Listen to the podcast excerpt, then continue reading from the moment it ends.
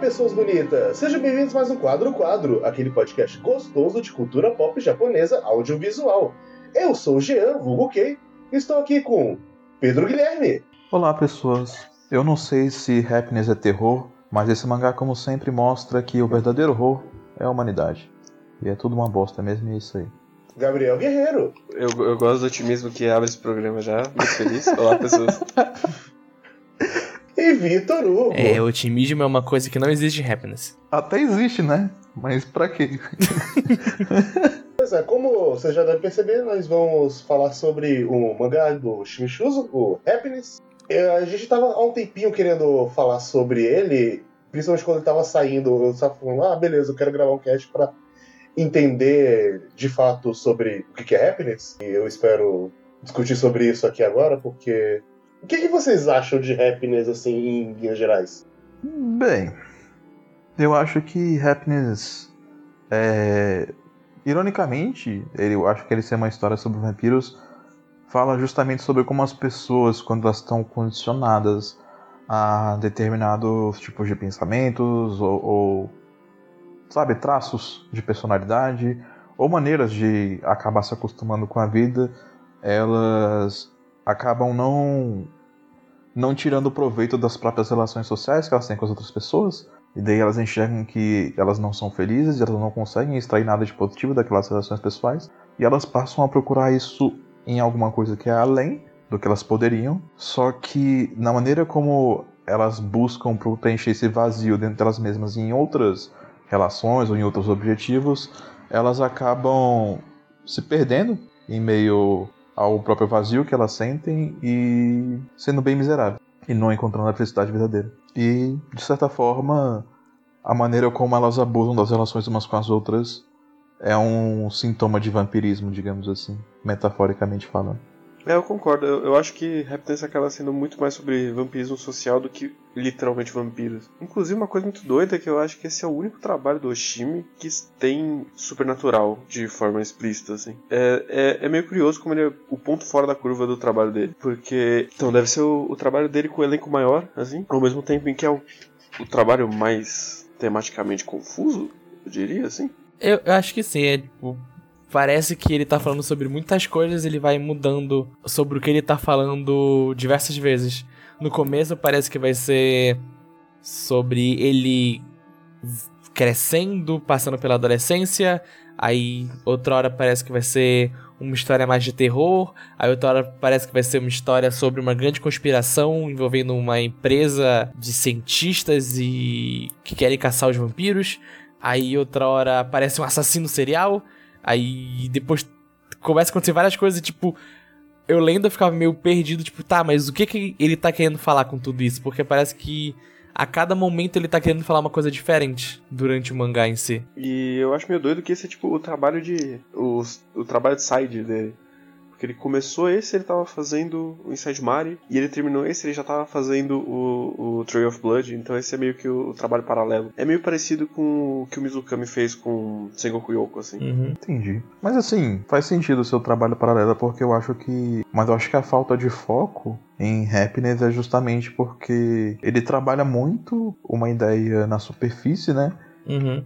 E quando ele começa a introduzir coisas pra trabalhar elas de forma diferente, ele meio que não sabe muito bem pra onde ele vai levar elas. Tanto que em diversos momentos dá a entender que a história vai ser muito mais grandiosa do que ela é, mas em nenhum momento ela realmente abraça isso, sabe? E aí fica meio que um pouco desconexo, porque eu acho que essa gratuidade de, de sistemas corruptos de governo e de experimentos e coisas assim, embora elas retratem de fato um, lado, um lado muito negativo do, do ser humano, eu não acho que é tão interessante ou tão efetivo quanto a sede dos relacionamentos internos dos próprios personagens principais. Sim, sabe? sim, sim. Tanto que, tipo, essa parte da.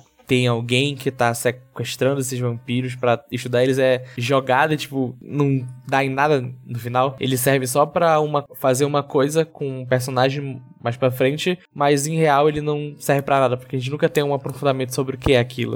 Sim, e convenhamos que aquilo que ele faz com aquele personagem mais pra frente é um arco muito bosta. Uhum. E, e, e sabe o que eu acho muito engraçado? É que quando eu tava lendo o Happiness, nessa parte específica, ela lembra muito uma coisa que acontece em Ajin, que é basicamente a mesma cena. Ele fica preso no laboratório e começa a fazer experimentos com ele. E, Eles saíram na mesma época, inclusive, É. eu acho engraçado. e é meio estranho. Tipo, é, é tipo, Lembra coisas de, outra, de outras histórias de terror É. também, sabe? Só que. é aquela ideia que parece, tipo, a mesma pessoa tiver a mesma ideia no mesmo momento, então nenhuma realmente copiou da outra. Só era uma ideia que tava voando pelo ar nesse momento, os dois se inspiraram nela pra fazer o mangá. Não, eu nem diria que é tanto, sabe, sobre eles terem a mesma ideia ao mesmo tempo, mas porque já existiram obras que trabalharam com isso antes. Uhum. Sabe? Se você for levar em questão, você pode até, de certa forma, colocar Devilman aí no meio dessa, dessa parada toda. Mas em esse, desse tipo de experimentação e de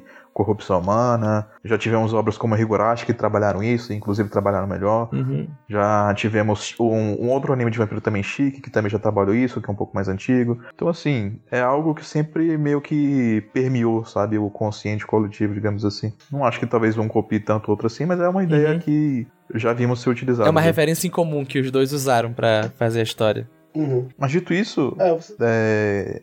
Não, pode falar aqui, depois eu falo. Não, fala aí, fala aí. Não, eu ia falar pra você falar as características da revista, onde é que ela foi publicada, da onde ela veio, Isso eu tenho aqui, hein? etc, etc.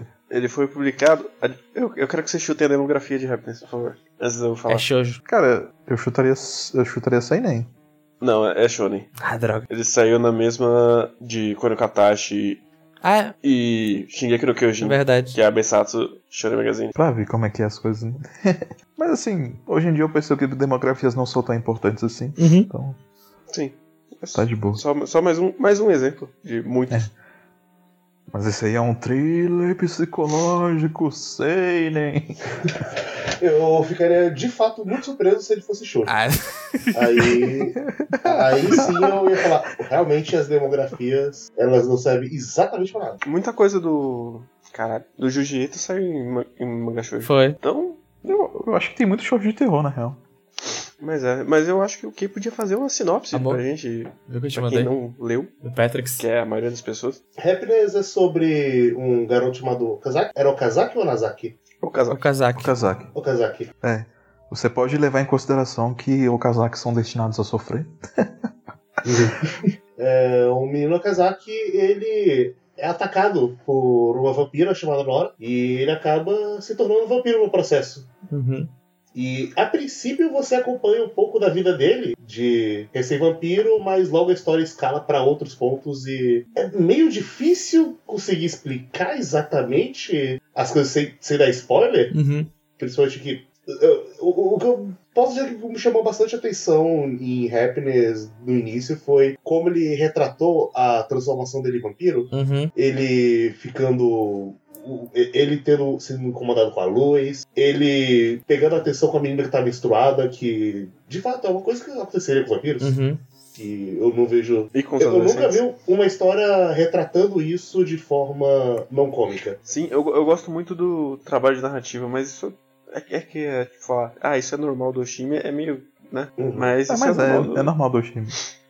Eu gosto sabe? muito de como ele rep- representa a noite, como ele representa na hora que ele toma a injeção de anestesia, é maravilhoso. Sim. Ele se desfazendo. Eu gosto de. Visualmente, eu gosto do contraste entre o preto e o branco, que ele sabe trabalhar isso muito bem, principalmente durante a noite. E também a maneira como ele utiliza o surrealismo. Tanto pós a transformação, quando ele encara o céu Uhum. noturno, e também nessas cenas de confusão mental dele, como a cara dele se torna distorcida. E o tipo de expressão que ele consegue trabalhar em cima dos quadros utilizando isso, sabe? Eu, acho bem gosto legal. muito das páginas coloridas que ele faz, que ele pinta em aquarela. São poucas que tem no mangá, mas elas são bem efetivas pra mostrar o clima da do mangá em si. Que ele, elas, ele sempre usa elas pra mostrar cenas de dia, pra fazer contraste com o resto do mangá, que é basicamente passado em ambientes escuros ou totalmente de noite. Então fica, ele sabe fazer essa diferença bem entre trabalhar Sim. o dia e depois trabalhar a noite. Pra trabalhar um pouco mais o. Assim, antes de dar os spoilers, né, de começar a discussão sobre o mangá em si, para o pessoal ter uma ideia geral, Algo que é interessante da, da, da transformação, né, que nem o que tá falando, não só essa questão da menstruação e tudo, mas é porque os desejos, né, por sangue, essa necessidade de sobrevivência, ela muitas vezes parte de uma necessidade pessoal. No caso do Okazaki, inicialmente é por uma frustração sexual que ele uhum. tem. Ele inicialmente é colocado justamente naquele papel de o garoto que sofre bullying, o garoto que não tem amizades na escola, e são amizades, tipo, puramente por conveniência, porque são as pessoas que, são, que, são, uhum. que sofrem bullying, sabe? E tem todas essas frustrações em cima dele e tudo mais, mas aos poucos ela vai deixando de se focar nisso. E vai, essa sede vai se transformando numa outra coisa, em outro tipo de necessidade. E em, em contrapartida, essa sede sexual acaba aparecendo em outros personagens depois. Isso é, inclusive, um tema recorrente do Oshima. Ele, ele gosta muito de trabalhar com essas parafilias, assim. Sim. Eu acho que em todas as séries tem isso Sim. dele. É.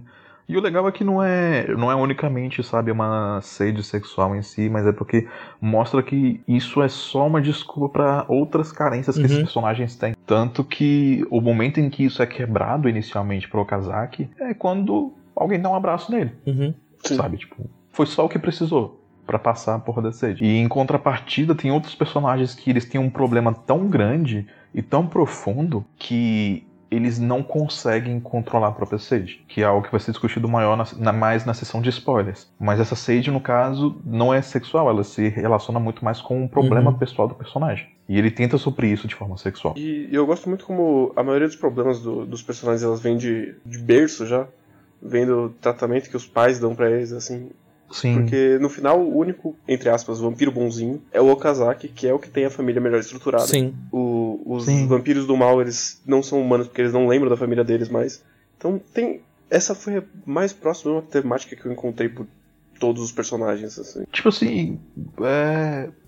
Tem uma mãe boa no mangá uma mãe que é mais ou menos e uma que é Sim. é ruim, sabe?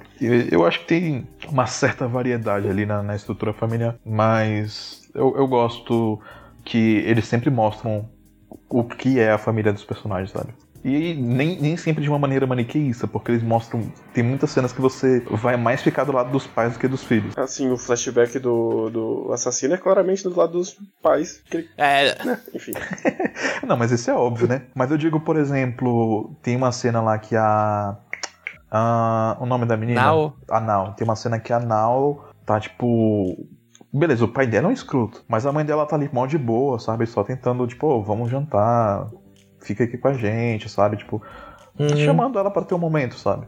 E ela é, tipo, super escrota com a mãe Sim. dela também, tipo, sem necessidade.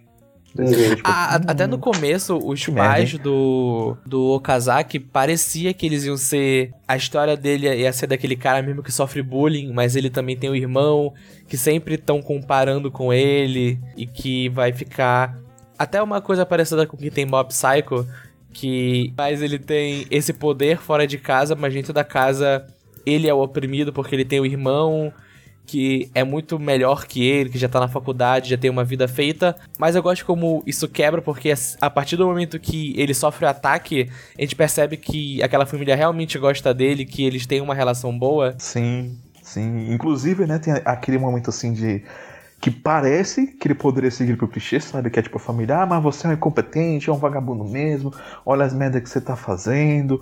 Mas não, é tipo ao contrário, tipo, não, meu Deus, cara, o que estão fazendo? Não, a gente vai te proteger, a gente te ama, não sei o que, tipo, tanto a mãe quanto o irmão, uhum. sabe? O irmão que era pra teoricamente ser o, o, né? contra. O, o, é um antagonista do lado ideológico dele, sabe? O que só torna tudo muito mais triste, inclusive. Exatamente. Sim. tipo, é, uns querendo ou não, passando por pelo mangá como todo, a gente pode entender que o tema é um pouco família, mas estruturas de quase de de dominação, não sei se essa palavra é certa, mas sempre na primeira parte sempre tem essa coisa da família, de que cada pessoa é sua família, e mais pro mais para frente tem é, a coisa do trabalho que querendo ou não também é considerado uma família, e o culto que aparece no final que tem também essa relação de poder de ter o o, ai, eu tô querendo falar xamã porque eu tô indo aqui pro Shaman King. Tem o Guru, me lembrei aquele Líder. Tem o Guru. Não, guru. Tem o Guru que cuida de todos eles como se fosse uma família, mas tem alguma coisa por trás que mostra que aquela relação não é saudável. Então, a gente também pode entender que essas relações familiares ou de poder também tem alguma tem uma certa relação com o mangá. E outra coisa também, sabe? Tipo, a gente tem uma pessoa que literalmente vem todos esses círculos familiares se desmantelando na frente dela, sabe? E que já passou por algo parecido, mas que acaba formando uma estrutura familiar centrada, Uhum. sabe? algo que é até meio inédito, assim, sabe? É, é algo muito raro de se Sim. ver. Uma família bem, bem construída. Sim. Porra é essa, sabe? E eu acho muito curioso que ele também tem ali, pelo menos, os três personagens principais, que são o, o grande filho da puta, que eu esqueci o nome, a Gosho e o Okazaki, que é meio que o dilema do sobrevivente. que Seria, no caso dela, ela se culpa por não ter salvo. No caso dele, ele queria não ter sido sobrevivente. E no caso do Okazaki, ele é o que morreu. Então, é meio que as três visões do. Ele é o que não queria morrer. E né? também eu acho né? engraçado Sim. como o relacionamento da Gosho com o, o Okazaki, ele para ela parecia ser alguma coisa romântica de algum jeito, mas nunca é romance de verdade, ela só via ele como como aquele irmão que ela queria proteger a todo custo e na cabeça dela ela acha que é amor o que ela sente, mas na verdade é um sentimento de culpa pelo irmão. É, chega a ser quase uma obsessão dela pelo, Sim. por É. ter de volta aquilo que ela perdeu. Sim, e... Mas ao mesmo tempo tem ali também um, um carinho genuíno Uhum, tem. que, de, que, de novo, não é sexual, sabe? É uma, é uma coisa não, de é, não é a mesma coisa que os outros personagens procuram, é realmente um carinho de. apoio. Poxa, é, eu quero apoiar essa pessoa, Uhum. sabe? Eu quero proteger ela. Eu- E também um, um respeito mútuo, sabe? Que a gente vê em diversos pontos da história que é muito legal. E é engraçado como ele querendo ali, ele quebra a expectativa do mesmo jeito que ele quebra com a com o Oko, com a família do Okozaki, que a gente acha que ela vai ser aquela família clichê que ah, você não é tão bom quanto seu irmão e no final eles todos se importam. Eu acho legal como ele dá uma quebrada também na na Gosho e no Yuki, que a parecia que essa aquela personagem estoica que, tipo, ah, eu ajudei você uma vez, agora eu vou ficar me fazendo de misteriosa e não vou falar com ninguém além de você. Mas não, ela, ela conversa com ele, ela continua tendo- tentando ajudar ele como ela pode. Ela conversa com a Nao quando ela, quando ela precisa. Ela chega a conversar com o Yuki também, então ele faz essas coisas tipo, de ah, parece que vai pra um lado, mas ele vai pra um caminho que é bom, mas no final acaba tipo estragando com os personagens. Não pelo que eles fazem, mas pela, com- por consequências. Isso que eu também acho muito legal do o Happiness. Basicamente, tudo de ruim que acontece com os personagens é uma, conse é uma consequência externa. Nunca foi eles que, que fizeram alguma coisa pra vida deles transformar naquilo. Então, o Okozaki, ele só tava andando na rua quando ele foi transformado no, no vampiro. Sim, eu acho Ele que. tava tem- devolvendo um DVD pornô. Eu acho já que tem exceções pra essa Sim. regra. Em em um caso específico, É. verdade. O do Mas. Yuki, quando ele vai pra casa da namorada É. dele. Uhum, eu eu acho, Isso, eu acho é. que também isso, mas até mesmo a transformação do Yuki é uma dessas coisas que só É, aconteceu com ele. Não partiu de. Uhum. Não foi culpa dele. Sim, Mas eu gosto que ao mesmo tempo não isenta nenhum deles. é, exatamente. Porque no final das contas é culpa deles. Todas as, tudo que aconteceu. Uhum. Sim, é importante tratar isso. Inclusive, eu acho que, tipo assim, uma das coisas que me incomoda um pouco na, no exagero desses fatores externos é que nos momentos mais interessantes de algum desses personagens, ele pula pra fora. Pra um, um outro lado completamente diferente que tira você de um momento que tinha, teve muito mais impacto, sabe? Sim. No caso do Yuki mesmo, tipo, é introduzido ali o, o personagem do Guru logo em seguida e ele vai fazer algo com o Yuki que você fica tipo, tá, tá bom, Uhum. sabe? Mas. E aí? e o negócio do e aí, né, é que tem um time skip no meio do mangá também, né? Então Sim. fica sempre. Fala, Sim. skip aí. E foi o time skip que eu, que eu não estava esperando. Eu, que eu fiquei muito. Sim.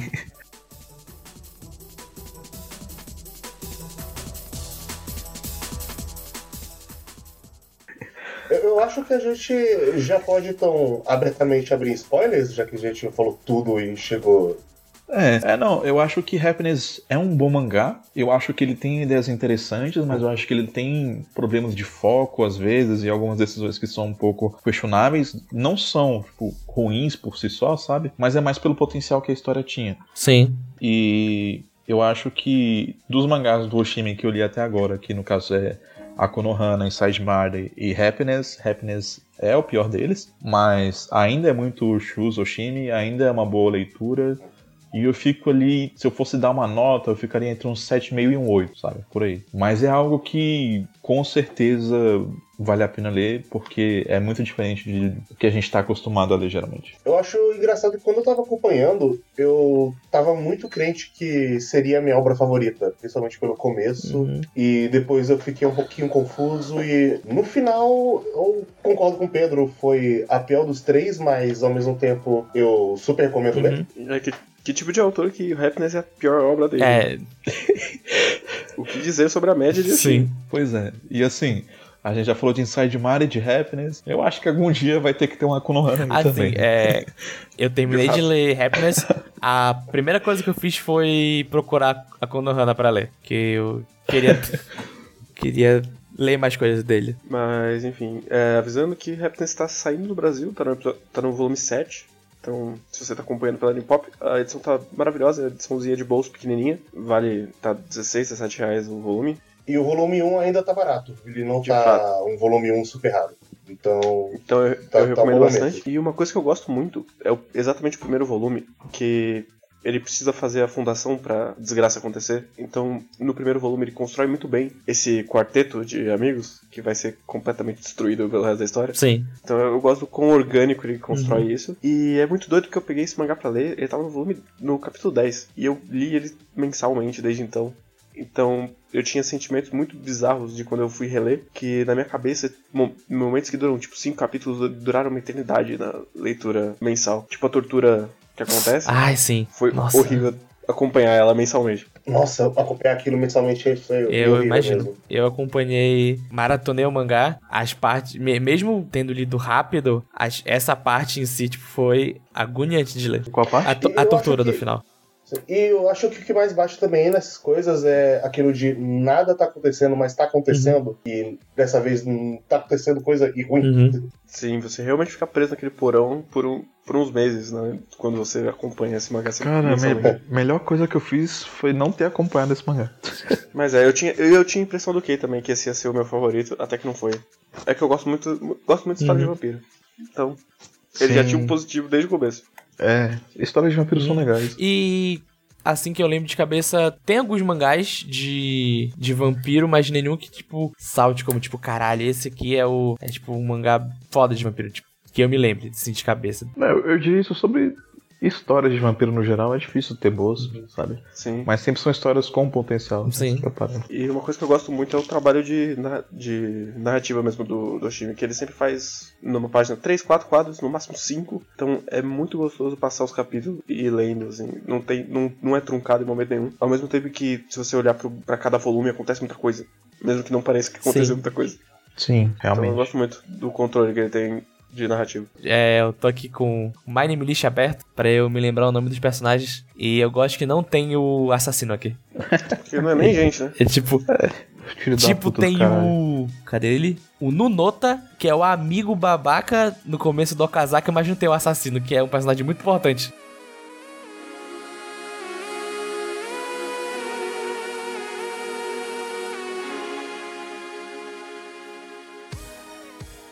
Tipo, eu gosto que sobre o Ononota, que ele é um personagem que ele é o, o, típico jovem derrotado, e daí ele fala umas palavras, tipo, super inconsequentes, sabe? Tipo, ah, seria legal se esse pessoal morresse. Blá, ele blá, blá. é o cara que acha que o Kira tá certo. E, sim, e ele é até uma má influência pro, pro Kazaki no começo, porque, tipo, você vê que o Kazaki meio que se força, tipo, a concordar, uhum. tipo, ah, é, né? Não sei o que e tal. E aí, logo depois, ele é o personagem que trai o Okazaki, fica com inveja que trai, mas eu gosto que o, a única coisa que a gente tem desse arco de personagem dele é porra, eu deveria me sentir culpado, mas eu acho que eu vou fingir que tá tudo bem. E é só o que precisa. Sim. Uma, uma, coisa que eu gosto, assim, é que. Porque depois ia precisar juntar o Yuki e o Okazaki. É que a escala de violência parte do Okazaki não do Yuki. Então o Yuki não é o, o bully do mal que bate nele. Ele só uhum. usava do cara um pouco, assim. Não era, tipo, o Sim. máximo da violência. Sim.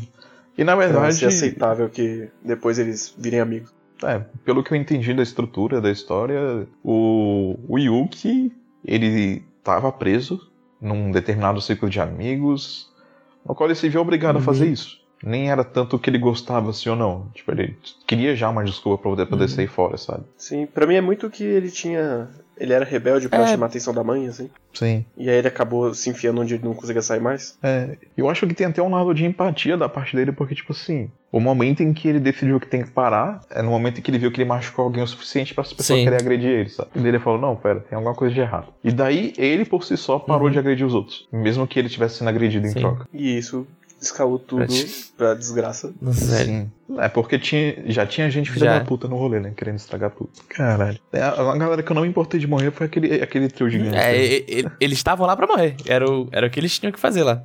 É o que eles tinham Eles chegaram, lá. morreram e foram embora. É, é, esse foi o, o dever deles. Não, eles foram Ah, parar na velho, caixa d'água. Eles Morreram, caixa d'água. É, e isso que eu fico. Tem umas, umas coisas, tipo, do, do mangá que são meio umas inconsistências que, quando tu para pra pensar um pouco, começa a ficar. Tipo, tá, mas por que isso aconteceu? Porque o. O Saco, que é o vampiro, o segundo vampiro que aparece, ele tava lá pra matar todo mundo. Ele ia matar o Kozaki, ia matar o Yuki e matou os três caras. Aí, tipo, ele mata três caras e o Yuki não. Eu vou deixar ele vivo aqui na caixa d'água. Sendo que tem um, um outro menino que é um vampiro que pode deixar ele fácil fácil. Não, literalmente ele achou que matou. É, ele não achou matou. que o Okazaki tinha sugado todo o sangue dele. Pelo menos foi ficou parecendo, assim. Mas tem uma outra inconsistência também. Talvez assim, inconsistência entre aspas, né? Mas eu achei que, que você ia trazer à tona, que é tipo assim: aquele era o esconderijo dos caras. Sempre foi o esconderijo dos caras. sabe? Era um lugar fixo Uhum. deles. E aí o saco tava lá dormindo. Sim.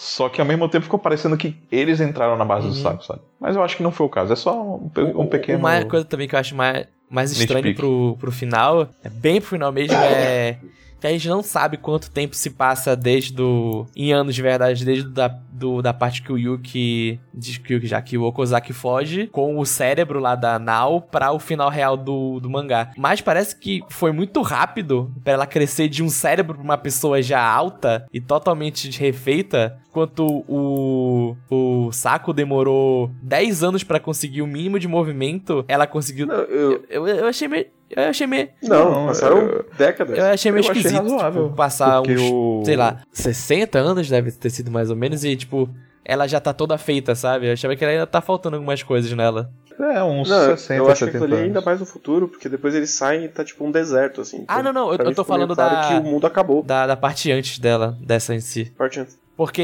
ele visita a velha. E Uhum. depois ele vai embora e encontra a Nao e eles vão. Antes do flashback dela.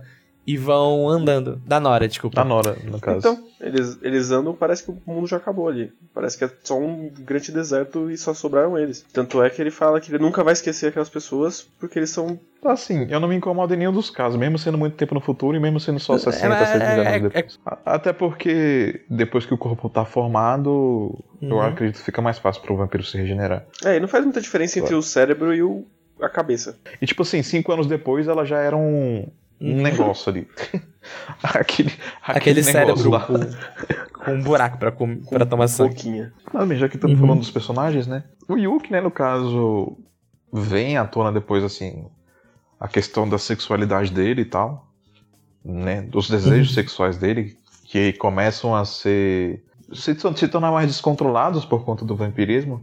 Né? Só que ao mesmo tempo, tipo Uhum. assim, pela história do mangá, tipo, embora ele fosse um cara que se importasse com isso, ele sempre tava se importando mais com outras coisas, sabe? Tipo assim, durante o, a- o momento inicial, parecia que ele tava muito mais preocupado com fazer uma amizade com o Okazaki do que com a própria Sim. namorada dele, em, em diversos momentos. E depois, quando você vê o vampirismo dele e como aquilo afeta ele negativamente, você entende que o motivo é porque. E a Nora até chega a falar um momento, né? Que tipo, ela encontra o Okazaki e o, o Okazaki né, leva o Yuki até ela pra eles poderem fugir juntos. E a Nora fala pra ele, tipo, não, não dá pra gente fugir com o Yuki, porque ele tá muito imerso em escuridão. Sim. E isso fala mais sobre os problemas dele, porque, tipo, no final das contas, o Okazaki é quem tinha realmente a vida mais tranquila ali Uhum. da galera toda, né?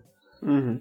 E o ressentimento que o Yuki sente pela mãe dele e pela carência dele de contato, carinho e de uma boa estrutura familiar acabam tornando ele um vampiro Sim, muito ele, mais é, voraz. ele é né? por instinto. Ele. Ele é o personagem mais trágico da Sim. história. É. Tanto que no. Depois do. Do timelapse, depois que ele vai pra casa da, da Nao, eles passam um dia inteiro, tipo, fazendo sexo e ele acaba matando toda a família dela. Eu gosto como, depois do timelapse, ele vira uma pessoa totalmente diferente, que ele Pois para é, de agir por, por instinto tá. e ele fica ma- mais calmo, digamos assim, ele fica mais racional por tudo que ele deve ter passado nos anos com ao lado do, do assassino. Aí aí que tá, eu acho que o...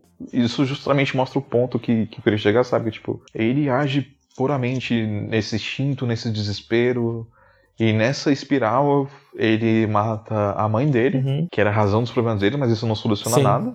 Não dá o carinho que ele queria. Daí ele vai buscar esse carinho na Nau. E daí ele passa o dia transando com ela, blá blá blá. E, tipo, não adianta Uhum. também. E a partir do momento em que aparece alguém pra rejeitar ele de novo, aí ele ataca essas pessoas. Sim. E ele mata elas. E é nesse momento que, tipo, tá, nem a Nau serve Uhum. mais, sabe? E ele acaba cedendo os desejos de tal forma que ele mistura de fato o sexual com a, a sede de sangue e Uhum. mata ela. Só que depois bate a consciência Uhum. toda, né? O negócio é que a gente não vê essa consciência Exatamente, a gente batendo. não vê o que aconteceu durante esses 10 anos, 10 anos, 10 tipo, anos. que fizeram aquele assassino serial virar um líder de uma seita e como ele chegou naquele nível. Tanto que, é, para mim, essa é um- um- uma da- das graças desse timelapse, que ele acontece e as coisas simplesmente aconteceram, ele não, ele não para no momento e explica como foi pra ele conseguir virar esse líder de uma seita religiosa e o que aconteceu com ele, com o Yuki. Tipo, passou 10 anos, é isso, é isso onde a gente tá agora, a gente vai começar daqui pra frente. Eu, eu acho essa virada meio bizarra, na verdade, assim. É meio, meio esquisito aquele cara virar um carismático É, é, líder é, é, é isso que eu não coisa. entendi. Tipo, a- na parte do flashback dele, a gente descobre que ele, desde de criança, ele já tinha esse algum problema psicológico, que ele a- um dia cortou todo o braço da, da, do da irmã dele, não é? Uhum. E E aí ele ia esfaquear a irmã dele, a, mas a a Nora Nora chegou, matou, matou, ele viu a Nora e entendeu que aquilo era um deus, e percebeu que a Nora tomou o sangue da irmã, então por isso ele começou a matar crianças, que era igual quem tinha a mesma idade da irmã dele, e tomar o sangue delas pra tentar virar um vampiro também. O, o que eu não entendi foi que ele foi preso, aí ele foi solto com outro nome e mandado pra aquela cidade. É porque ele foi preso como criança. Sim, ele, Ele, era foi um preso menor. como criança e foi mandado, tipo, pra aquela cidade. É, ele foi pra uma- pra uma sede de reabilitação, e aí quando passou o período de reabilitação, ele foi. ele teve que trocar de identidade porque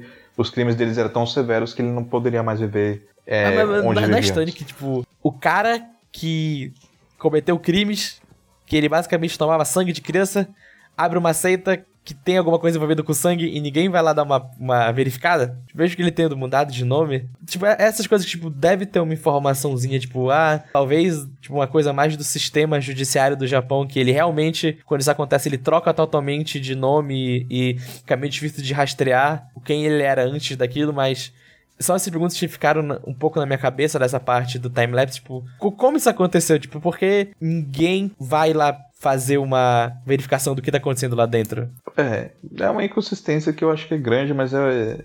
O negócio é que não me incomoda tanto porque de começo parecia um Uhum. pano de fundo pra dar mais sofrimento pros personagens, sabe? E é isso que. A parte que mais me incomoda é isso, que é um plano de fundo pra dar mais Sim. sofrimento pros personagens. Porque assim, o, o personagem Não, do ele é o assassino é o pior personagem. personagem do Ele mangá aparece do nada, ele brota no E- chão do nada. E, e pra mim, ele tira os- o, o melhor dos Uhum. conflitos humanos dos personagens, sabe? E é, é a, a parte que, a gente, que eu acabo não gostando tanto assim. Tipo, beleza, ver o lado ruim da humanidade e tudo mais. Mas, eu não sei, eu sinto que tinha outras Pra- formas pra melhores mim, de fazer quando isso. eu comecei a ler a, o pós-timelapse, eu achei que a ideia do pós-timelapse ia ser mostrar a Gosho vivendo com aqueles traumas do que aconteceu com ela e com os amigos e aprendendo a superar eles e seguir a vida. Aí quando volta o. Que é- é uma ideia Aí, aí muito quando, melhor, inclusive. tipo, aparece o, gra- o Sim. grande culto do sangue de alguma coisa e ela vai lá e, tipo, tá, tem que voltar os vampiros alguma hora, mas por quê? E depois, quando no timelapse, a forma que o, a, o Fora que- Kozak volta é tipo, por quê também? Tipo, ele tinha que voltar de algum jeito, mas talvez foi o pior jeito É. possível dele voltar. Sim, e tem uma outra inconsistência também, que é a questão moral da Nora, porque a Nora se apresenta como um personagem, embora uma vampira, né? Ela se apresenta como uma personagem moralmente boa, né? que se perdeu através Uhum. do instinto para sobreviver, mas que ainda assim enxerga valor nas pessoas, que enxerga valor em moral, tanto que ela identifica que o Yuki é uma pessoa ruim, que ele seria ruim para ela e pro Okazaki viverem em paz, sabe? Então, tipo, para mim é uma inconsistência que ela para na janela e daí ela mata a irmã do, do assassino e depois, tipo, não Uhum. mata ele. Sabe? Ou então, por que não matou ele e deixou a Uhum. menina viva? Sendo que ela viu que o filho da puta tava com uma faca prestes a matar a irmã. É, é uma cena que eu acho esquisita, assim. Mas enfim. Eu acho realmente que, tipo, o, o time-lapse em si, o começo dele é muito bom, que é realmente, tipo, só a. Cadê o nome dela aqui? Meu Deus, acabei de falar, esqueci, achei. A Gosho vivendo naquela vida dela e o Sudo, que é o par, o par romântico dela depois, tipo, ajudando ela a superar os traumas que ela tem. Mas aí, tipo, Eu acho que essa é a minha parte favorita. eu do mangá. também, pra mim é a parte favorita do mangá. Aí depois, É, tipo, Não, é muito bom. culto, Tava torcendo muito por ele. o assassino tava de volta e o. O que tá acontecendo? Cadê o Yuki? O Yuki tá preso. Aí depois aparece o. O, Yu, o Yuki é atacado, aí ele grita, aí o Okozaki acorda e aparece o saco. Deadpool e libera ele de lá. Aí a Nora vira um cérebro e ele sai pra ajudar tu, todo mundo. E tipo, se, se fosse pra. Pra fazer isso, eu acho que era tipo, deixa o, o Okozaki preso naquele lugar. É, é um final mais, mais triste, mas talvez fosse melhor do que realmente foi. Eu, eu, ainda gosto do final do mangá em si. Eu gosto como tem três lugares que tu pode parar como final, mas eu ainda preferia que a segunda parte não fosse tão focada assim Cara, nos vampiros e fosse mais as consequências daquele trauma que aconteceu na vida da menina. pra, pra mim o melhor final seria o, Uhum. o Okazaki tendo embora com a Nora, ao invés de ter sido sequestrado. E a decadência do Yuki, talvez o Uhum. Yuki cometer suicídio ou algo assim. E a Ghost Sim. depois tendo, ter que lidar com essas coisas, sabe?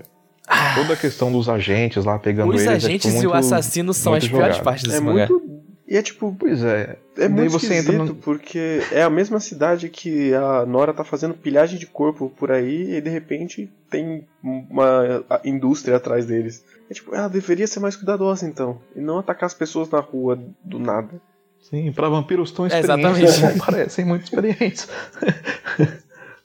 e também tem outras coisas, tipo, tá, beleza. Então por que que eles experimentaram com o saco e, tipo, aí por que que eles só esquartejaram a Nora e separaram ela Uhum. completamente, mas não fizeram nada com o Kazaki? Sim. Um monte de coisas esquisitas. Muitas decisões Eu, incompreensíveis. eu gosto do conceito da Uhum. igreja do, do sangue, não foi bem aplicado, de maneira nenhuma. Mas eu gosto do. Sim. Eu gosto do, do trauma da, da Gosho voltar com ela vendo que o, o assassino tá Uhum. Ainda por aí, mas podia parar por aí e aí ela lidar com a vida dela. Ela não precisava literalmente voltar pra vila lá Sim. pra fazer alguma coisa. E cair no papo É. dele de novo. Uhum. É, péssimas decisões sendo tomadas, sabe? Uhum. Tipo, ela ia atrás disso sozinha. É, Ela não precisava ter feito isso. O cara Sozinho. esfaqueou ela e aí ele joga um papinho nela pra descer sozinha no buraco e ela fala, tá bom, é isso aí. Ai, cara. E ela podia, sabe, Uhum. ter buscado autoridades. Tipo, eu entendo que ela tava atrás dos amigos dela e ela sabia que tinha um negócio do governo e tudo mais, mas mesmo assim, né? É. É complicado. Mas enfim, é... pra falar de outras coisas, a Nao, né, que é uma personagem que não tem muito o que a gente falar, eu acho. Mas eu acho engraçado que, de todos os personagens, ela é a única que não teve nenhum tipo de redenção, fora o assassino. Sim. Porque ela tava tão Uhum. obcecada, mas tão obcecada com o Yuki que literalmente viu os pais dela serem mortos na frente Sim. dela, não importou. Não fez diferença. Uhum. E eu acho muito triste Uhum. mas interessante também. Esse ponto do personagem dela. Acho que eu consigo imaginar como uma Sim. pessoa chegaria nesse ponto. Ela realmente vivia completamente em função dele.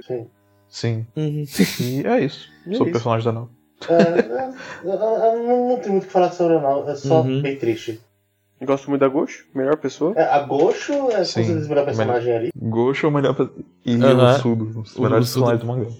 Não sei como ele sobreviveu a cin- 57 facadas nas costas, mas. Eu realmente fiquei preocupado. Depois que toda a gente morrer, começou a morrer do nada, no, antes do timelapse, falei, tá, agora foi. O best boy do mangá morreu. Sim. Cara, foi, foi muito tenso aquele período.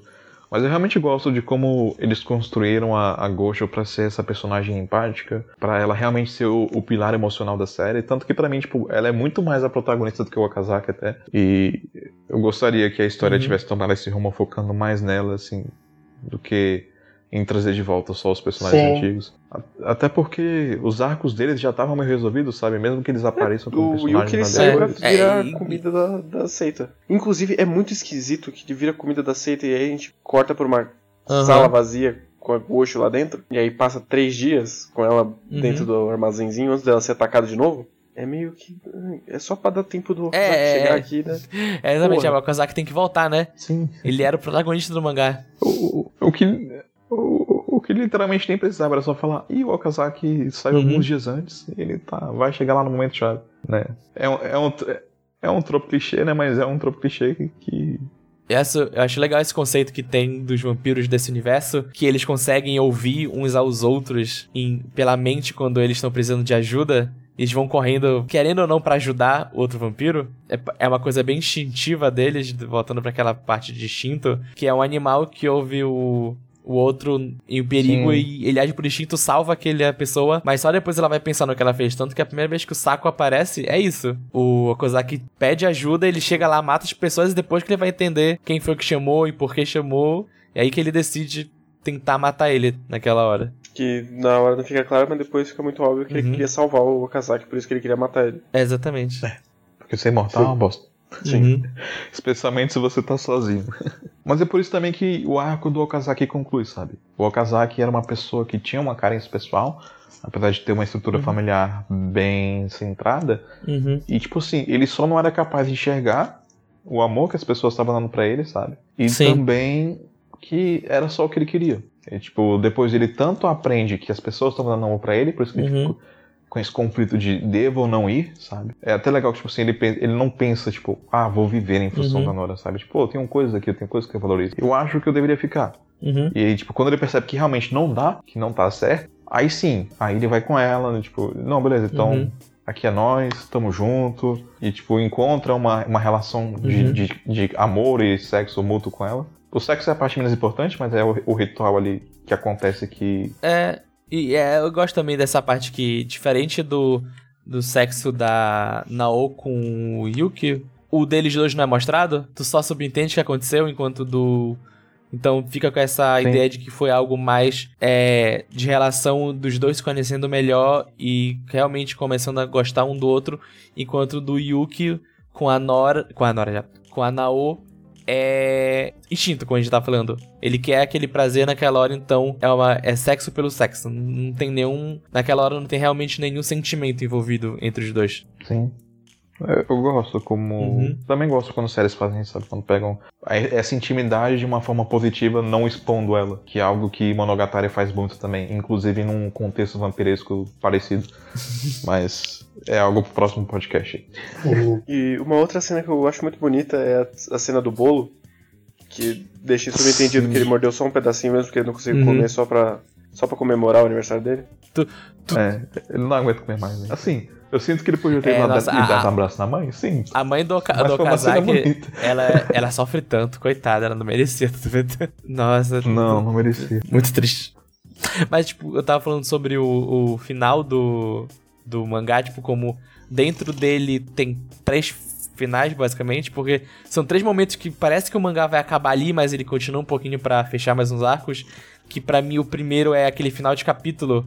Que é um paralelo com o ataque da Nao, que é agora o Okazaki pulando pra atacar um menino de noite. Aí, tipo, podia ter acabado aí também, tipo, ia ser um final legal, com um paralelo de tudo que tá acontecendo. Aí tem o segundo final, que é o capítulo logo depois desse, que é basicamente a gente vendo a vida das pessoas depois do que aconteceu, delas crescendo, tendo família, e no final o Okazaki vai dar tchau pra Gosho quando ela tá pra morrer. O que também podia ser um final dele dando adeus pra ela e seguindo com a Nao. E tem, ta- e tem o final de verdade, que é o flashback da Nao, da gente vendo que ela é uma vampira desde a época do Japão feudal, e que ele sai naquele mundo devastado que já acabou, que só tem os dois vivos. É, não, não, Nora. E, tipo, que também é um bom final. Acho legal como tem esses três momentos que fecham coisas e que qualquer um deles podia ser o final da série. Sim, eu acho que ele, ele quis finalizar com a Nora porque Uhum. ela que começou a história toda e também porque ele sempre alude que Sim. existe algo a mais sobre o personagem dela, sabe? Tipo, já tinha dado a entender que ela meio que tinha encontrado no Okazaki alguma coisa a mais, sabe? Pra, pra Sim. não matar Eu ele. acho que nem nesse flashback dela Uhum. é só visual, não Então. tem nenhuma fala porque ela tá sonhando com aquilo. Eu, eu acho meio bobo. Ah, não. É, o, o o cara o ser cara igual ser eu também acho meio, Kazaki, acho meio meio bobinho, mas como ele conta essa história desse flashback, eu acho bom. Sim. E eu gosto porque eu já tinha estabelecido com o Saro falando lá que as- os Uhum. dois lembravam da humanidade deles quando eles Sim. entravam em contato com Então, o casal. realmente não precisava que fosse igual, né? Então. Às vezes, sei lá, você pode querer interpretar que ela era igual É. ao seu sonho. Do- do- mas do mesmo jeito que o É, mas aí você tá forçando. que o, Você tá que o irmão da Gosho né? não é um pra um com o Okazaki. Ele só lembra um pouco ele. Podia ser desse mesmo jeito com o antigo amor da Nora. E no mais, tem mais algum Não. personagem pra falar? Acho que não, né? Não. Acho que não. Eu só queria falar que eu gosto muito desse final melancólico de que o mundo Uhum. acabou e eles vão continuar andando porque eles são imortais. O, o que pra, pra tanta merda que acontece no mangá, né? É o melhor final que eles poderiam ter Uhum. depois de tanta coisa que aconteceu. Mas ao mesmo tempo, realmente é, é muito melancólico, especialmente quando você coloca em contexto que. Tá, se, se- se a gente chegou num ponto em que a Gosho tá morrendo, pro Okazaki aquilo também é um símbolo de que tudo que ele conhecia da vida Uhum. dele como ser humano não existe mais. Porque, tipo, com certeza a Uhum. família dele já morreu também, sabe? Uhum. E, e agora ele já não faz mais parte Uhum. do ciclo que a Terra tá seguindo. Não de forma natural. Acho também engra né, engraçado é, tipo, como aquele pen antepenúltimo capítulo, que acaba com ele pulando pra matar o cara, tem um. Uma clara expectativa que ele só prende o cara, corta ele, pega um pouco de sangue e. Ah, cara, desculpa aí, tá bom? Tudo que eu fiz. é, virou- ele dá uma, dá uma virou um cortezinha, pega um pouco de né? sangue. Eu, foi mal aí, tá bom? É, tá livre aí, não vou te matar, não. Obrigado por ter me ajudado. Virou o Homem-Aranha do mal, né? Pega as pessoas, prende ao invés de ser bandido, corta elas, pega um pouco e falou, cara, foi mal aí, tá liberado, vai. Tem o cara amarrado aqui no topo desse prédio. Podem me pegar ele aqui, obrigado, Olha. boa noite. Seria maravilhoso se ele sa- salvasse o mundo. Cara, imagina jeito, se ele, ele só toma sangue de bandidos. Aí ele. Cara, inicialmente eu achei que ele literalmente ia fazer isso, mas seguiu pelo caminho mais Aí vira- fácil. Ah, muito trabalho, né? Mas uma última, uma última coisa sobre desenho é que eu gosto muito do traço do, ah, não. do Oshimi, todas as partes de como é um ação soco, né? são bem qualquer coisa. são tipo. Sim, Mas em compensação, o céu é lindo. infelizmente. É verdade. Eu gosto disso, tanto que é como-. A percepção dele do céu muda, né? Que ele ganha instintos novos e poderes, então. O que pra gente a gente vê só como um céu preto, como esse ele vê como Sim, basicamente a tela do, do Van Gogh. do Van Gogh. Tanto é que quando é a Gosho, Uhum. depois, que é a nossa perspectiva, o céu tá normal. Uhum. Eu, eu gosto muito. Sim. Inclusive, se o Okazaki fosse morrer, porque no começo do mangá eu achei que ele ia morrer. Tipo assim, eu imaginava que ele ia morrer Uhum. no futuro, mas não aconteceu. Eu acharia que uma boa cena de morte dele seria justamente ele deitado no chão com o céu claro. Uhum. E ele lembrando do que a Gosha falou pra ele. E lembrando dela. O que não aconteceu. Seria- O que não é ruim É também. uma boa cena. E uma outra coisa é que na hora que ele tá muito de pau duro, toda hora tem um, um foco na- nas coxas das meninas. O tempo todo. Sim. E eu tava tipo, ah, isso aqui é o Oshimi ou é o Okazaki? Mas da hora que ele passa isso e ele Uhum. para de mostrar, eu falei, ah, então é o Okazaki, ok. Sim. E na verdade eu acho que foi um truque bem interessante porque nesse momento ele descaracteriza as personagens e corta o rosto delas. Então Uhum. você tá literalmente vendo só o objeto de desejo e não tratando as Uhum. mulheres como objeto de desejo. É legal essa perspectiva. É isso. Mas eu acho que é isso. É Então, isso aí. não sei se tem mais alguma coisa. É Uhum. um bom mangá, vale a pena a leitura. De fato. É uma. de- apa- apesar de tudo, é uma boa experiência Uhum. de quadrinhos, assim. Sim. Sim, Especialmente se você não tá acompanhando. Se você lê numa tacada só, ele é bem. Eu acho que ele provavelmente é o mangá mais rápido de ler do Oshimi. Do... Ah, sim. Eu li, eu li Inside Mary muito rápido É, também. eu concordo. Porque eu queria saber o que tava acontecendo. Mas foi mais tranquilo de ler o Happiness do que o Inside Mary. Ele fluiu mais rápido. Sim. E eu preciso terminar de comprar os da New Uhum.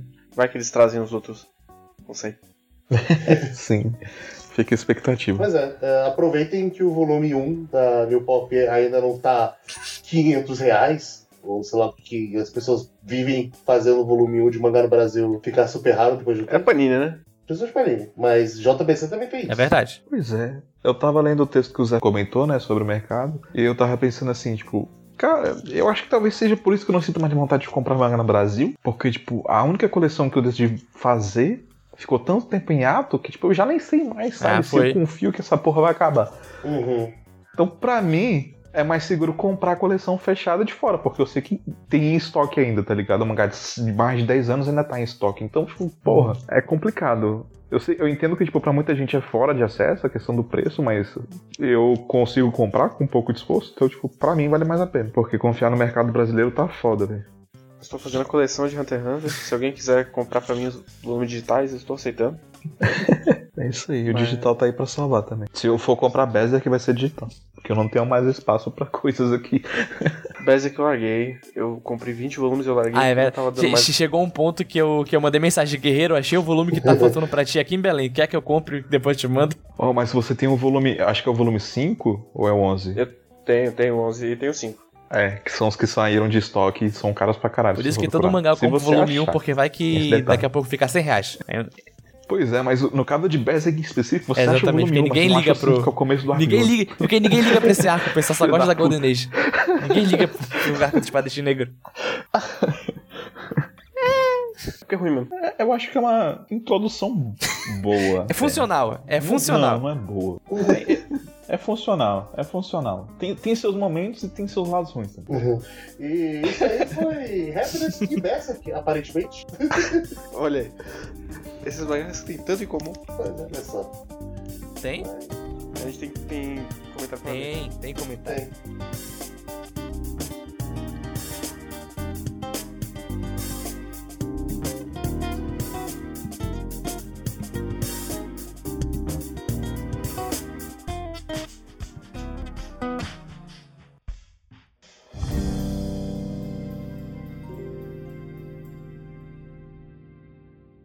Leitura de e-mails e comentários.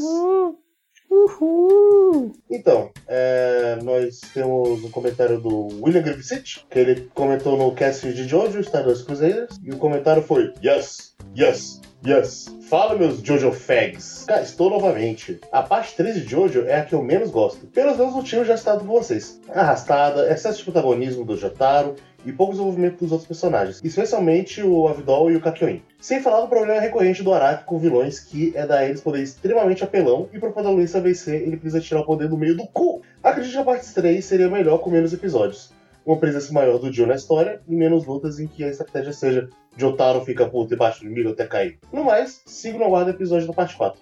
Pra mim, é a melhor. Uhum. Abraço. É, eu acho que é isso mesmo, tipo, a, a gente já falou bastante sobre isso no cast, mas a parte 3 tem 50 episódios e o mangá dela é mais curto que a parte 4, que tem 39. Então dava pra dar uma cortada em episódios. Sim. Dá pra dar uma boa cortada. Se ele tivesse 24 episódios, seria muito melhor. Uhum. E, inclusive, quem assistiu os OVAs da década de 90, da parte 3, eu gostaria de comentários rápidos sobre isso. Eu não assisti os comentários do OVA inteiro porque eu estava bêbado 5 da manhã com muito sono, então eu cochilei em bastante parte, mas o que, que eu acabei assistindo nos momentos, principalmente a parte que eu prestei atenção, foi os OVAs eles têm um problema muito sério de que não eles levam de hoje muito mais a sério do que deveria levar. Uhum. Ah, mas acho que é um problema natural daquela época, provavelmente. É, é- é, tipo, é muito sóbrio. Não tem as poses, não tem a breguice, só tem aquela história sendo Uhum. levada super a sério. Então, É exatamente, É ou seja, é chato. Jojo ruim. Triste. É, é o, os É de muito Devilman da década de 90 são a mesma coisa. É muito, é muito, uou, realista e sangue, yeah! E aí você, ah, cara, é um cara vampiro batendo em outras pessoas. Calma. É, é, Calma. é, falando, tipo, falou de Devilman, acho engraçado como o Devilman de 2019, da Netflix, Sim, 18. ele tem umas partes de comédia boas. E é, o que eu sempre acho engraçado é que quando as pessoas acham engraçado quando ele fala que ele não é um demônio, ele é um homem demônio. E tipo, pra- ela- elas acham a frase dele falando engraçada, tipo, eu acho, acho estranho porque, tem, porque aquilo é pra ser um momento sério e tem é, literalmente outras partes que são feitas pra comédia, pra quebrar um pouco, um pouco o clima do mangá e do anime em si. Tipo assim, eu, eu acho um pouco bobo a parte dele se declarando acho Devilman. legal. Só que ao mesmo. Só que ao mesmo tempo. Mas é legal. Essa que é a parada. Porque é um sentimento Uhum. genuíno, sabe? Tipo, não importa o que eu me transforme, eu sou um ser humano. Eu sou uma pessoa. Sabe? Nossa, aquele Porra, grito é foda tão bom. caralho. É bobo, mas Como é um foi o- bobo, o- bobo legal. O Guerreiro, qual é a frase que tu fez pra descrever a ação do solo leveling que tu mandou pra mim? Deixa É eu um- achar aqui. Eu não sei se eu. Era acho- alguma coisa- Eu não lembro. É, eu não sei se eu acho brega. Ishi Brega, exatamente. Ele gritando É um que ele é Devilman é o Brega, Ishi Brega. coisa assim. É maravilhoso. Mas é aquilo que eu falo de muita obra. É, uma coisa que eu gosto que anime se permite muito é. Anime não tem medo de ser ridículo. Por Uhum. favor, não tenha. Os melhores animes Uhum. geralmente são ridículos. Sim, e, e assim, Sim. ridículo não é sinônimo de algo pejorativo. Então, assim, não tem medo de ser ridículo. Cara, E é justamente o problema do OVA da parte 3. Ridículo só é pejorativo se você tem, tipo, 15 anos. Que aí você tem que se levar muito a Sim. sério o tempo todo. E, Tipo assim, os animes que eu, que eu pensei que são mais divertidos, sabe, geralmente são muito explosivos e muito nonsense, Uhum. sabe? Tipo Kill la Kill, por exemplo. Que é uma parada que é, tipo, completamente Uhum. não se levando a sério. E coisas desse tipo. Então, assim, eu até sinto um pouco de falta disso e eu acho que o grande problema de, de, de muitos animes que a gente tem aí por aí hoje, genericões, assim, pra você falar, principalmente. Eu acho que é o que irrita, talvez, no Isekai pra galera, é que, tipo, é o tempo todo uma parada super tentando se Assim, levar a é- sério. é- tipo, é não, su- Sim. Uhum. não precisa, sabe? E é, é uma grande bobeira se levando muito a sério. Por que, que você tá se levando tão a sério? Calma, cara, você tá usando meca- você tá usando mecânicas de jogo. Você acaba. Tem uma galinha. Uma parte do seu elenco é uma galinha gigante. Por que, que você tá se levando tão a sério? Aproveita os momentos, sabe? Tipo, e tipo, tem como cadenciar uma história em momentos ridículos e momentos sérios e impactantes, sabe? Tipo, eu, eu- eu só lembro de Final Fantasy VII quando eu penso isso. Que por um lado, você vai ter uma cena numa banheira do Gugu com um monte de macho vestido de maiô. E por o outro, você tem, tipo, momentos legitimamente aterrorizantes no qual você tá seguindo um rastro de sangue, num antro de experimentos biológicos, com uma puta trilha sonora Uhum. de terror enquanto você faz isso, sabe? E algumas horas atrás você tava montado num golfinho. Sim. É, é, Acho que isso que também chama, chama a atenção do pessoal pra Yakuza, que tem momentos muito sérios, mas a gente lembra mais de momentos galhofa. Sim, é por isso que Yakuza é uma das minhas séries favoritas. É porque, enquanto a main quest do jogo, a Uhum. parte principal é super séria, o ato do gameplay é extremamente ridículo e os side quests deles são ou super galhofas ou é uma história Uhum. mais bonitinha. Mas, assim, nunca é algo super levado a sério. E essa distância dos dois funciona Uhum. de alguma forma muito bem, tem uma ótima química do É porque não é uma distância acidental, assim. Não é tipo, ah, sem querer eu quis ser sério, mas eu sou só Uhum. idiota. É um idiota de propósito. Mas voltando a Jojo, eu só tenho a dizer que a parte 4 não é a melhor parte de Jojo. É só isso não, não. Do que já foi animado, a parte 4 é a melhor até agora. Ah, não, ok, de animação, Sim. ok. Eu vou Justo. ter que passar pela parte 3 pra Precisa ver a não. parte 4. P- Porra. Pode pular. Não vai ter. Não, eu, eu vou, eu vou me sentir mal se eu, se eu pular. Eu tô. Eu vou me sentir mal se eu pular. Dito isso, eu só queria fazer um adendo pra outra coisa que eu falei agora. A gente gostar de coisas ridículas de animes não quer dizer que as coisas Uhum. sérias também não são legais. Enfim, é só pra. As pessoas colocam palavras na sua boca que você nunca falou, tá ligado? Você tem que Então- gostar de Death Note, que é ao mesmo tempo sério e ridículo. Assim. assim, né? Eu, Ah, eu tenho medo de voltar pra Death Note. Cara, é eu, não- eu que tenho medo de voltar pra Death Note, mas eu não tenho medo nenhum de voltar pra Code Geass. Assim. Inclusive, eu tô querendo. Porque eu sinto que eu vou me eu, eu divertir tenho medo de voltar pra caralho. Eu Naruto. voltei pro Code Geass eu ano passado. Agora e. Rapaz, é muito chato. A gente precisa fazer um. Obras que a gente tem medo de voltar e descobrir que na verdade era uma bosta. É, é uma possibilidade. É, é, é uma boa pauta, isso aí. Então é isso aí, pessoal. Então é isso. Foi um prazer estar com vocês. Abraço, Então é. William. Sempre volte aqui, você é sempre bem-vindo. E até a próxima. Exatamente. Quinzena que vem a gente tá de volta. Seguindo uma, uma série que a gente não fez nenhum episódio no passado, Isso. mas esse É, ano vai ter foi dois. culpa minha. Pra compensar. Mas tamo aí, firme e forte. Superando os problemas. Tchau. Isso aí, então, tchau, tchau! Tchau. Tchau!